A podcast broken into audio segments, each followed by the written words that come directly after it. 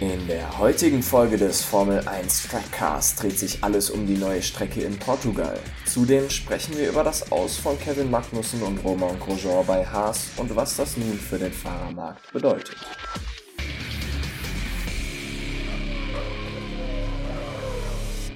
Hallo und herzlich willkommen zu unserer 16. Folge vom Formel 1 Trackcast. Heute bin ich wieder dabei aus dem Urlaub zurück und auch der David ist wieder dabei. Ja, schönen guten Tag. Und es geht vom kalten Deutschland ab in den Süden nach Portugal, wo es vermutlich ein bisschen wärmer wird. Bevor wir aber zu der Strecke und zu dem aktuellen Rennen kommen, haben wir erstmal die News der Woche für euch und ganz frisch heute Morgen ist reingekommen, dass Romain Grosjean und Kevin Magnussen nächstes Jahr nicht mehr für Haas an den Start gehen werden. Für mich kam das sehr überraschend, oder? Also ich persönlich hatte auch nicht mehr damit gerechnet, weil ursprünglich hatte ich schon erwartet, dass Haas sich irgendwann von beiden Fahrern trennt. Sie sind zwar sehr gut, aber eben eigentlich nicht das, was Haas gerade braucht, da sie beide sehr impulsiv sind und doch nicht so wirklich, ja, für, für die Testfahrten eigentlich, die Haas machen sollte im hinteren Feld, ja. wirklich gut sind. Und deswegen denke ich, dass es für den Rennstall ein wichtiger Schritt ist und ich hoffe, dass sie eben schnell neue Fahrer finden, mit denen sie dann auch wieder nach vorne starten können, denn vor zwei Jahren sah es ja gar nicht so schlecht aus im äh, US-amerikanischen Rennstall und vielleicht wird es ja wieder ein bisschen nach vorne gehen mit etwas frischem Wind. Absolut. Also, dass einer geht, war ja eigentlich schon so ein bisschen klar. Ich finde beide ist trotzdem eine Wagnis, weil damit setzt man halt einfach zwei neue Fahrer in ein neues Auto nächste Saison. Ein Platz, das steht auch schon einigermaßen fest, geht an einen Ferrari Junior Driver. Und ja, mit Mick wird bereits geflirtet. Der wird aber ja eigentlich schon relativ sicher bei Alfa Romeo an der Seite von Kimi erwartet. Deswegen mal schauen, ob ein anderer Ferrari Junior Driver sich den Platz sichern kann. Ansonsten haben wir natürlich noch mit Perez und Hökenberg zwei Topfahrer auf dem Markt. Ne? Allerdings ist die Frage, wollen die überhaupt zu Haas? Das können wir gleich diskutieren.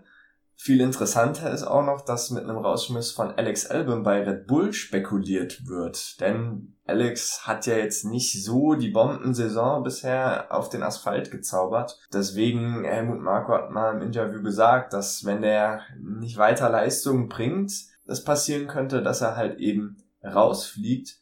Und was auch noch sehr interessant ist, was diesen ganzen Fahrermarkt irgendwie mehr und mehr aufwirbelt, ist, dass der Formel 2 Fahrer Yuki Tsunoda bei Alpha Tauri angeblich schon einen Platz sicher haben soll, und zwar den von Danny Kiat. Bedingung dafür ist aber, dass er die Punkte für die Superlizenz halt erst noch einfahren muss. So, das heißt, wir haben eventuell bei Red Bull einen Platz über von Alex Albon theoretisch oder vermutlich für Paris oder Hülkenberg. Also sie werden sich wahrscheinlich schon da eher einen großen Namen hinholen und einen relativ guten Fahrer. Und das sind ja Paris und Hülkenberg auf jeden Fall. Und auch erfahren. Also beide haben genau. ja unfassbar viele Rennen schon abgeliefert. Und genau. Und bei Alpha Tauri wird's dann Gasly und dann eventuell Tsunoda geben. Bei Alfa Romeo eventuell Kimi und Mick. Und bei Haas ist jetzt nun die Frage, wer kommt dahin? Also wir haben bei den Ferrari Academy Drivern den Callum Eilert und Schwarzmann und halt eben Mick Schumacher. Glaubst du, dass es einer der drei Jungen dort wird? Ich persönlich finde alle drei besonders gut.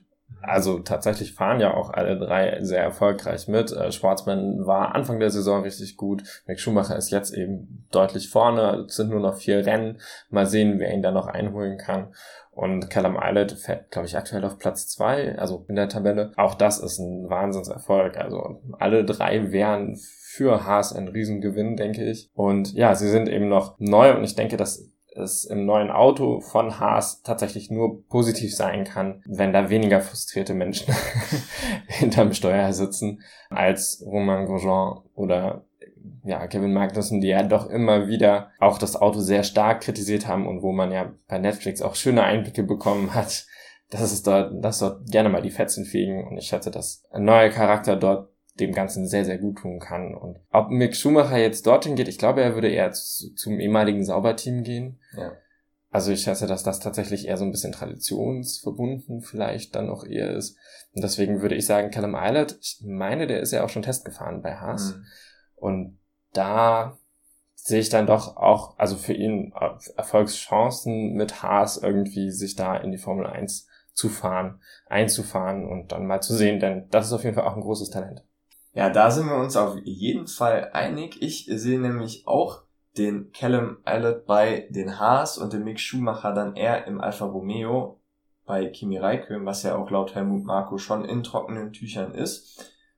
Der andere, der andere Platz von Haas geht meiner Meinung nach dann an einen erfahrenen Fahrer, der was drauf hat. Wie gesagt, Hülkenberg oder Paris. Ich persönlich sehe dort eher den Hülkenberg. Du hast mir vor der Folge erzählt, dass du Hülkenberg aber eher bei äh, Red Bull siehst. Ja, ich glaube tatsächlich, dass Hülkenberg kein Interesse hat an einem Team, das ihn nicht aufs Podium bringt.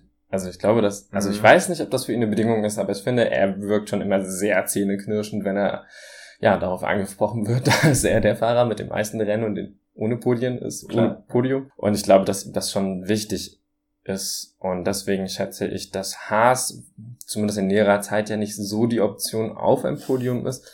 Vermutlich nicht. Und dass er da dann eher Nein sagen wird. Es gibt ja auch die Gerüchte, er hätte schon Angebote bekommen. Und ich glaube, dass Haas wahrscheinlich dabei war. Ich schätze, dass Haas sogar letztes Jahr schon dabei war. Mhm. Aber das ist, ist ähm, ja, und dass, dass ähm, Nico Hülkenberg da nicht so Interesse hat, auch wenn Kevin Magnussen weg ist ähm, dorthin zu gehen. Ich schätze, dass er eher doch auf ein sehr erfolgreiches oder erfolgsversprechendes Team Lust hätte und da sehe ich Red Bull. Okay. Ja, sind wir mal gespannt, wie es am Ende ausgeht. Jetzt haben wir aber trotzdem noch vier Fahrer, was äh, ja auch keine kleinen Namen sind, und zwar Dani Kiat, Antonio Giovinazzi plus die beiden Haas-Fahrer, die ja dann noch komplett ohne Rennstall dastehen. Wenn halt wirklich drei junge Fahrer mit Tsunoda, Mick Schumacher und Eilert oder Schwarzmann hochkommen. Das heißt, für die vier wird's eng. Ja, ich glaube, Roman Grosjean hat auch schon abgeschlossen. Also zumindest hat er ja in die Richtung schon getwittert, so das Buch ist zu Ende. Ähm, und ich schätze, dass er eher vielleicht eine andere Rennserie geht, weil er hat ja auch geschrieben, er ist auf jeden Fall ein besserer Fahrer bei Haas geworden. Mhm. Und ja, und ich denke, dass er sich vielleicht nochmal unorientieren wird und eher aus der Formel 1 sich verabschiedet. Ähm, ist ja auch nicht besonders ungewöhnlich. Bei Kevin Magnussen weiß ich nicht, ehrlich gesagt, weil er hat ja schon immer mal wieder auch einfach sehr, sehr gute Rennen hingelegt. Aber aktuell wüsste ich nicht, wo, wo er Platz finden könnte, ehrlich gesagt. Schwierig, ja. Ist jetzt auch nicht so, dass die Rennstelle sich die Finger nach ihm lecken, würde ich jetzt mal behaupten, so nee, wirkt es nee. zumindest von außen. Ja, auch weil ich glaube, viele Fahrer mit ihm echt ein Problem haben. Ja. Also, und mit seinem Fahrstil. Also er ist ja schon ein markanter Typ einfach. Muss man mögen. Ja, so ein bisschen wie Danny Kiert eigentlich. Ja, so, genau, Torna Torpedo. Tornado wollte ich sagen. ja, der Torpedo, ähm, da weiß ich auch nicht so richtig. War ja auch schon mal weg. Also, deswegen weiß ich nicht, ob der bleibt. Hm. Ja, nee, also ich glaube, dass, dass er tatsächlich eher die Formel 1 auch verlassen wird. Ja. Steile These. Also ich glaube, dass alle vier, ehrlich gesagt, keinen Platz in der Formel 1 kriegen werden, denn die Konkurrenz, wie gesagt, Hülkenberg und Paris noch auf dem Markt und vielleicht noch ein Alex Albon. Also da ist die Konkurrenz dann halt einfach wirklich zu groß und dann doch lieber den jungen Wilden eine Chance geben. Es war jetzt letztes Jahr schon ein großer Wandel, da sind schon viele neue Gesichter dazugekommen, die präsentieren sich ja wirklich mehr als gut und ja rücken die Formel 1 wirklich in ein sehr, sehr gutes neues Licht. Insofern, ich persönlich fände das eigentlich ganz cool. Sonoda und also, ne, also ja, sind alle wirklich auch gut. Und ja. ich glaube, dass ja, es auch nicht, nicht besonders schade ist. Auch wenn, wenn Giovinazzi wirklich deutlich besser geworden ist. Also im ersten Jahr hat er ja wirklich auch gegen Raikön einfach nichts reißen können und mittlerweile, oder vielleicht ist auch Raikön schlechter geworden, aber nee, eigentlich hat Giovinazzi schon ordentlich was gelernt, das merkt man. Ja. Aber er war ja nie der erfolgreiche Fahrer, also der Superfahrer und ein Schwarzmann und auch ein äh, Callum Eilert sind ja schon erfolgreicher einfach momentan. Ja, muss man einfach so sagen. Und dann zum nächsten Thema. Wer seinen Platz ganz sicher hat, ist Lance Stroll. Jetzt wieder, ja. nachdem er beim letzten Rennen ja ausgefallen ist, wo es erst hieß äh, Magen-Darm-Infekt, ähm, und er ist ja dann nach Hause geflogen und hat sich testen lassen und äh, dann kam Corona raus. Äh, zumindest positiv der Test. Und ja, hatte jetzt aber zehn Jahre, äh, zehn Jahre, zehn Tage Quarantäne hinter sich ähm, und darf wieder fahren und will wieder fahren und kann auch wieder fahren. Und das freut uns natürlich, dass er wieder gesund ist und wieder hinter sein eigenes Steuer steigt. Ja, das heißt, wir sehen vermutlich keinen Nico Hülkenberg Es sei denn, es gibt mal wieder einen Fahrer, der sich zufällig mit Corona ansteckt. Das scheint ja gerade im Racing Point Rennstall irgendwie sehr Aber einfach die, zu die sind ja beide jetzt durch. Aber ich habe auch gehört, dass äh, bei Red Bull wohl auch schon ähm, der äh, Alex Albon, dass der Test unsicher war. Also mhm. und man da auch schon angefragt hatte, wohl bei Nico Hülkenberg. Aber ähm, ja, Albon ist ja zum Glück noch gesund und wird er hoffentlich auch bleiben. Wem Corona vermutlich gar nichts anhaben kann, ist wohl Kimi Raikön. Der ist irgendwie unkaputtbar und auch aus der Formel 1 nicht wegzudenken. Der hat nämlich diese Woche auch seinen 41. Geburtstag gefeiert. Also er ist wirklich schon der Dino der Formel 1 und könnte eigentlich mal schon Vater von Lando Norris oder George Russell sein. Also auf jeden Fall ein stattliches Alter, aber er ist auf jeden Fall immer noch dabei und sorgt für uns auch immer noch für eine amüsante Unterhaltung, so während der Rennen mit seinen Funksprüchen. Und wir haben uns jetzt mal die besten Sprüche von Kimi Raikön in seiner ja doch sehr, sehr langen Karrierelaufbahn rausgesucht. Der erste, der geht direkt voll aufs Maul. Er hat nämlich mal gesagt, vielleicht muss man ihm aufs Maul geben, damit er kapiert, wie er fahren muss. Das hat Kimi zum Fahrstil von wem gesagt? Ich habe gespickt. Sergio ja. Perez. aber ich hätte sonst eher gesagt äh, Magnussen, aber ja. Okay, ja, ja, tatsächlich zu Sergio Perez, also da kein Blatt vor den Mund genommen, kann man so sagen. Dann auch sehr nett, da hat ein Reporter mal gefragt, Kimi, du hast die Präsentation von Pelé verpasst, also es ging um die Wagenpräsentation. Wirst du darüber hinwegkommen? Da hat der Kimi gesagt, ja, ich war kacken. Also auch sehr, sehr schön. Und befreiendes Erlebnis anscheinend. Direkt, ja, anscheinend. Und dann haben wir noch einen, und zwar ähm, hat Kimi mal gesagt, vielleicht hat er noch nie Sex gehabt. Und das hat er nämlich zu einer Aussage von Lewis Hamilton gesagt, der nach seinem ersten Grand Prix Sieg von sich gegeben hat, dass dieser besser, sich besser angefühlt hat als Sex. Hm. Ein legendärer Fahrer, der wirklich viel Spaß an seinem Hobby hat und ich bin mir auch sicher, dass wir Kimis 50. Geburtstag in der Formel 1 erleben dürfen. Also Meinst du? Also noch neun Jahre? Noch neun Jahre. 2029, Kimi ja. Räikkönen holt seinen zweiten Weltmeistertitel. Ja. Wenn ich es einem zutraue, dann auf jeden Fall. Warum nicht? Ich versuche jetzt die Überleitung zu finden von Hamiltons erstem Sieg zu seinem 91. Denn ja, er hat den Rekord geknackt. Er ist jetzt gleichgezogen mit Michael Schumacher und er wird vermutlich auch noch weiterziehen. Aber lass uns doch erstmal über diesen 91. Sieg reden, wie er jetzt am Wochenende auf dem Nürburgring vonstatten ging, denn so ganz geschenkt war er nicht. Naja, also am Anfang hat er schon, war er hinter Valtteri Bottas, also er ist hinter ihm gestartet und ist auch eigentlich nicht an ihm vorbeigekommen. Ja, ich war, ich war echt der Überzeugung so, also nach dem Qualifying so, ja. oh, wir dürfen nächste Woche nochmal ankündigen, dass Hamilton jetzt mal könnte. Aber, also es wäre ja auch interessant gewesen, wenn sich das jetzt fortgesetzt hätte. Aber ja, du hast schon aber gesagt. Was passierte dann? Ja, weil Terry Bottas ist nämlich dann durch technische Probleme ausgeschieden und somit stand dann eigentlich dem äh, Lewis nix mehr im Wege für seinen 91. Sieg. Und dann, äh, ja, eben auch wirklich schön gefeiert, schöne Celebration und ich glaube, ich weiß nicht, wie der sich angefühlt hat, ob das auch ein sexuell befriedigendes Erlebnis war, aber er hat ein Geschenk bekommen und zwar den Helm, den Schumacher-Helm vom Schumacher überreicht, allerdings Schumacher Junior. Fand ich auf jeden Fall eine wunderschöne Geste. Ja, also ich fand das auch eine sehr emotionale Szene, die mir auch so ein kleines Tränchen in die Augen getrieben hat. Also finde ich von allen sehr, sehr cool ich meine, es war, was für mich so ein bisschen kaputt gemacht hat, vielleicht, dass, dass gesagt wurde, dass es halt von den Formel 1 Bossen so ein bisschen inszeniert war und man das halt so dem Mick einfach den Helm in die Hand gedrückt hat und dann gesagt hat, yo, geh mal dahin und überreiche ihm den Helm.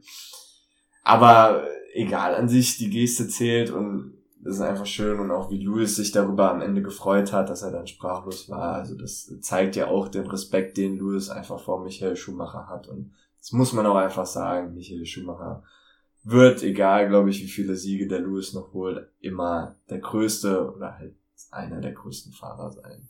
Mich jetzt auch ein bisschen an die Szene erinnert, als Michael Schumacher damals mit Senna gleichgezogen ist. Kennst ja. du die Pressekonferenz, wo er auch in Tränen ausbricht und man einfach merkt, wie viel ja also, ne, das ist einfach, glaube ich, für einen Sportler wie Michael Schumacher und auch für einen Sportler wie Lewis Hamilton echt ordentlich was. Und ich bin mir nicht sicher, ob, also das mit den Inszenierungen, ja, klar, kann man kritisieren.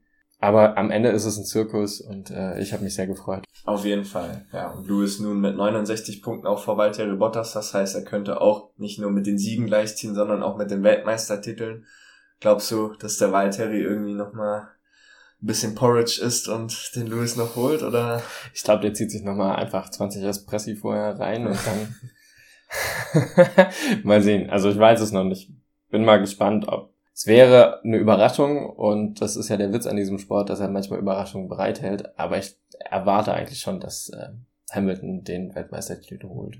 Also mich würde es dann doch sehr, sehr stark wundern, wenn da nochmal was passiert. Ich persönlich ähm, streiche ganz gerne eigentlich äh, Hamilton und Bottas und Verstappen raus und gucken mir das dahinter an, denn da geht's ja richtig rund und da hat auch einer dieses Wochenende wieder richtig zugeschlagen. Ja, erstes Podest seit langem für Daniel Ricciardo, vor allen Dingen erstes Podest im Renault und das bedeutet ein Tattoo für Cyril Abiteboul. Und ja, endlich stand der Danny nämlich wieder nach einem sehr, sehr starken Rennen auf dem Podest. Einen dritten Platz hat er geholt und wie schon erwähnt, die Wette mit seinem Teamchef die ja auch mittlerweile jeder kennt, hat er gewonnen. Das Motiv steht noch nicht fest, aber es wird was mit Danny, also Danny Ricciardo zu tun haben und mit Deutschland. Ja. Und trotz dieser Leistung ist er nicht Fahrer des Tages geworden, denn ein anderer hat sich auch richtig ins Zeug gelegt. Genau. Und wir haben ja schon über ihn gesprochen. Nico Hülkenberg einfach von 20 gestartet, also nach dem Qualifying, das natürlich nicht so gut lief. Ich meine, er hatte wirklich gar kein Training, fremdes Auto wieder und ja.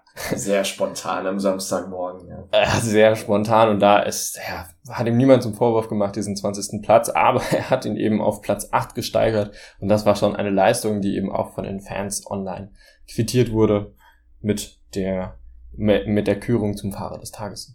Auf jeden Fall, also ein besseres Bewerbungsschreiben für die nächste Saison hätte er eigentlich nicht abliefern können. Das stimmt. Ansonsten muss man einfach sagen, es war auch ohne Regen ein super spannendes und schönes Rennen und für mich gehört der Nürburgring oder zumindest einfach irgendein Deutschlandrennen einfach in die Formel 1 und ich hoffe wirklich, dass vielleicht mit Stefano Dominicali als neuem F1-Chef da noch irgendwas geregelt wird, dass dann doch Deutschland irgendwie einfach wieder in den F1-Kalender reinrückt, denn Deutschland ist halt auch einfach also es war immer spannend, ja, auch, also gerade die letzten Jahre hat es immer noch mal gezeigt, es waren mit die geilsten Rennen, ich glaube auch einfach, weil das Wetter hier ähnlich wie in England halt einfach sehr kühl ist, was man sonst jetzt nicht mehr so gewohnt ist und überraschend auch, ne? Ja. Also ich meine, es waren 80 Prozent Regen angesagt. Ja. Nicht nur wir haben uns auf Regen vorbereitet, auch die Teams. Genau. Und da blieb der einfach aus. Also ich meine, er blieb ja auch quasi nur fürs Rennen aus. Ja, ja. und auch nur dort in der Eifel. Also bei mir hat's geregnet. Ja, bei mir auch. ja, und deswegen, also auf jeden Fall Spannung hochziehen. Genau. Und ah, kommen wir, wie gesagt, wie ich am Anfang schon gesagt habe, vom verregneten, kalten Deutschland nun etwas weiter in den Süden, denn es geht nach Portugal und wir dürfen eine komplett neue Strecke sehen, was ja auch immer für eine große Spannung sorgt. Aber bevor wir eigentlich über die Besonderheiten reden, stell uns du doch erstmal die Strecke vor, David. Mach ich gerne. Es geht sogar in den Süden von Portugal, also noch Ui. weiter in den Süden quasi. Und dort steht seit 2008 fertiggestellt. Eine Strecke, die fast zwei Millionen Euro gekostet haben, gekostet haben soll mhm. und aber in den letzten zwölf Jahren nie äh, ein Formel-1-Rennen gesehen hat. Testfahrten gab es schon, aber ja, noch keinen Race Day und der ist ja wirklich besonders. Die Strecke ist 4692 Meter lang, hat für die Formel 1 15 Kurven und eine DRS-Zone und zwar auf der schönen, langen Geraden, die 969 Meter misst und 18 Meter breit ist. Also mit DRS ist zumindest mal Platz zum Überholen da. Mich erinnert die Strecke so ein bisschen an Spanien, muss ich sagen, zumindest mal vom Layout her. Mhm. Also gerade die alte, also die ich weiß gar nicht bis wann, ich glaube 2007 umgebaute Strecke, ähm, die eben diese lange Kurve hatte, also lange letzte Kurve und dann auf die Gerade übergeleitet hat, also wo man richtig Speed holen konnte im Formel 1 Wagen und wirklich wirklich schnell wurde. Und ich hoffe, dass das hier wieder so wird. Und ähm, das Ganze verstärkt sich noch, weil das ist noch ein, ein stärker abfallende Gerade als in Spanien. Also es geht noch stärker nach unten. Und ich glaube, das ist auch noch so eine Besonderheit dieser Strecke, dieses Hoch und Runter. Viele Kurven sind super uneinsichtig. Das wird spannend. Also man muss sich ja keine Sorgen machen, dass man vielleicht einen Unfall dahinter nicht sieht, weil die kriegen das ja schön aufs Ohr und gelbe Flaggen sind ja da und so. Aber ähm, die richtig einzuschätzen und das wirklich, ähm, den richtigen Punkt zu erwischen, ist, glaube ich, wirklich anspruchsvoll und wirklich schwer. Kann ich mir zumindest vorstellen. Vor allen Dingen bei einem Restart nach einem Safety Car, wie wir es ja schon in Mugello gesehen haben. Also da hat es ja auch nicht ganz so gut geklappt, um es mal äh, nett zu formulieren. Also wie du schon gesagt hast, 12% äh, Gefälle an der steilsten Stelle und aus 6,2% Steigung, ja, also das Hoch ist schon und runter. einiges ist ja eine Achterbahnfahrt, Ein bisschen. kann man eigentlich so sagen, genau. Durch die flüssige Streckenführung erwarte ich allerdings nur wenige Überholmanöver. Also so beziehungsweise ist, ich oder? glaube, es wird sehr schwer Ja. zu überholen, weil wir halt wirklich einfach nur wenige starke Bremszonen haben. Ja, wenige starke Bremszonen, aber ich glaube, damit du wirklich richtig schnell durch alles durchkommst, musst du eben den richtigen Brems, also ne, die richtige Bremsdosierung finden. Nicht zu stark, nicht zu wenig. Und ich glaube, da macht sich Fahrerkönnen einfach auch nochmal richtig bemerkbar. Und ich denke, dass zumindest die guten Fahrer sich dort richtig hervortun können nochmal. Das glaube ich auch. Und ich glaube, wir werden auch gerade in den Trainings sehr viele Abflüge sehen. Meinst du, Also, äh, neue. Strecke und so? Neue Strecke, dann schnelle Kurven, uneinsichtig Fahrer können. Gerade Ferrari, die ja auch einfach so mal gerne abfliegen in Kurven. Also, ich könnte, Unsicheres Heck, ja, ne? Red Bull könnte auch Schwierigkeiten bekommen. Mal sehen. Wird spannend. schauen wir mal. Ja, kommen wir auch zu den Reifen. Dort geht man mal wieder, neue Strecke, kein Risiko ein. Man fährt wieder mit der härtesten Mischung C1 bis C3. Und diesmal eine kleine Besonderheit, dass man drei harte Reifen den Teams mitgibt. Also das ist eigentlich einer mehr als sonst. Dafür hat man halt einen weichen weniger, weil man den Teams halt eben auch gerade in den Tests noch einen harten Reifen mehr geben will, damit die das einfach besser austesten können und Pirelli da halt einfach wirklich gar kein Risiko eingeht, dass wir nicht wieder irgendwelche Reifenplatzer oder ähnliches sehen. Zum Wetter 20 Grad und sonnig im Süden von Portugal. Am Sonntag stehen aktuell noch 60% Regenwahrscheinlichkeit auf dem Radar. Ich persönlich glaube da allerdings nicht dran. Erstens, weil es noch vier Tage hin ist und weil ich auch bei 60% jetzt nicht dran glaube, dass es da wirklich zu Regen kommt. Also ich glaube, 20 Grad und Sonne passt da eher dazu. Mir wäre es dann auch in dem Fall etwas lieber, wenn es halt ein bisschen heißer wird, weil, das haben wir auch schon gesehen, kann für die Teams durchaus fast genauso zum Problem werden wie ein schöner Regenschauer. Was ja das Ganze aber auch spannend machen würde. Also Standardspruch, es wird auf jeden Fall spannend.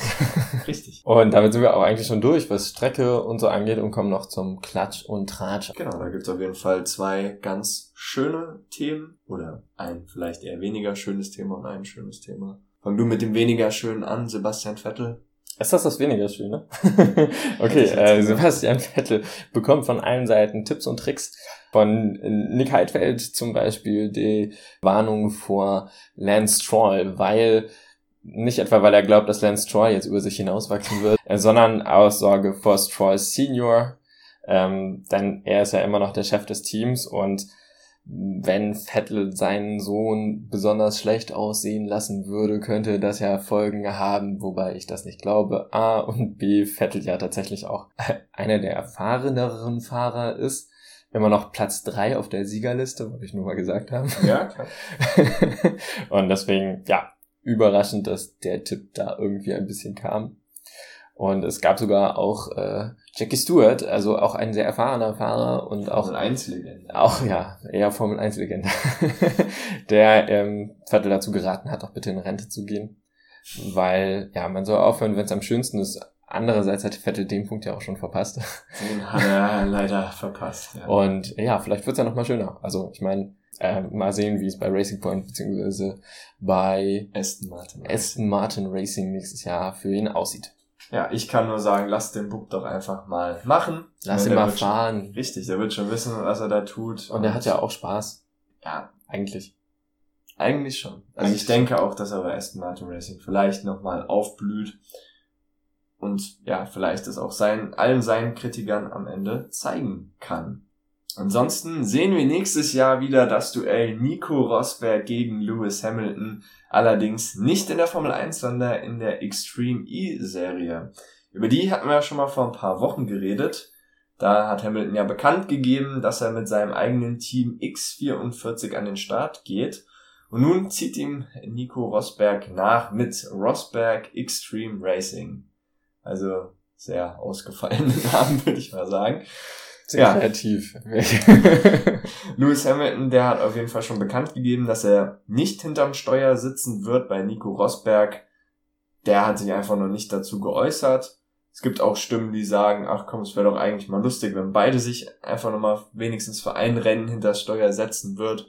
Da weiß ich jetzt ehrlich gesagt nicht, äh, wie das da geregelt ist, ob die das einfach so machen dürfen. Vielleicht mal für so ein Showrennen ja. danach oder davor, wer weiß. Aber auf jeden Fall sehr interessant, dass Nico Rosberg da jetzt auch dabei ist. Ich glaube, überall, wo man mit äh, Aufmerksamkeit erregen kann, ist der Nico dabei. Ja, aber das, das klingt jetzt schon wieder so böse. Man muss ja auch sagen, beide sind ja auch wirklich politisch engagiert und ist ja auch ja. schön, dass sie ihre, ihre, ihre Bekanntheit nutzen.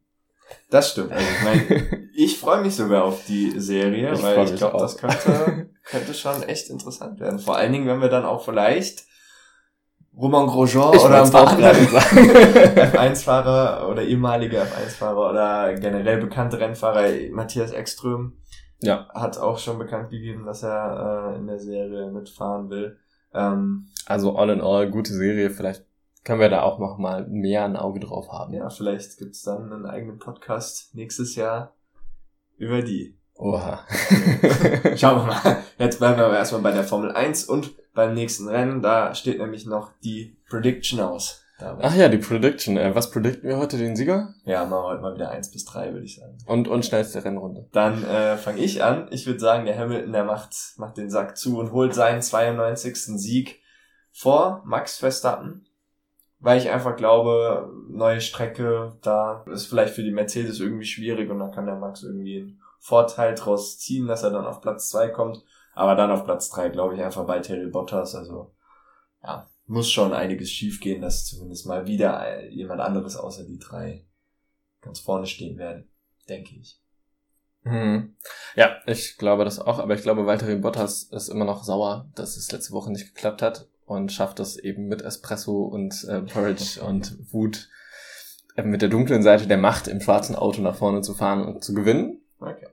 Äh, Hamilton wird ganz knapp Zweiter. und Verstappen schafft mal wieder den dritten Platz, ja, doch.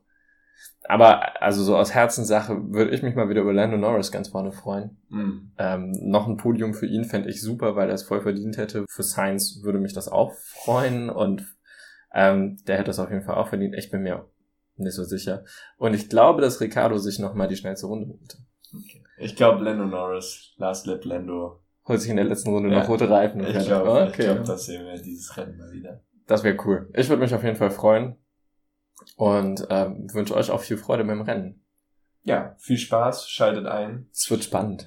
Folgt uns jetzt nochmal auf unseren Social Media Kanälen, denn auf Facebook, Instagram und Twitter wollen wir jetzt auch mal wieder ein bisschen aktiver werden. Das haben wir so leider ein bisschen schleifen lassen in letzter Zeit, aber da geht es jetzt auf jeden Fall wieder weiter nach vorne mit neuem Content und so verpasst ihr nichts mehr von unserem Formel 1 Trackcast.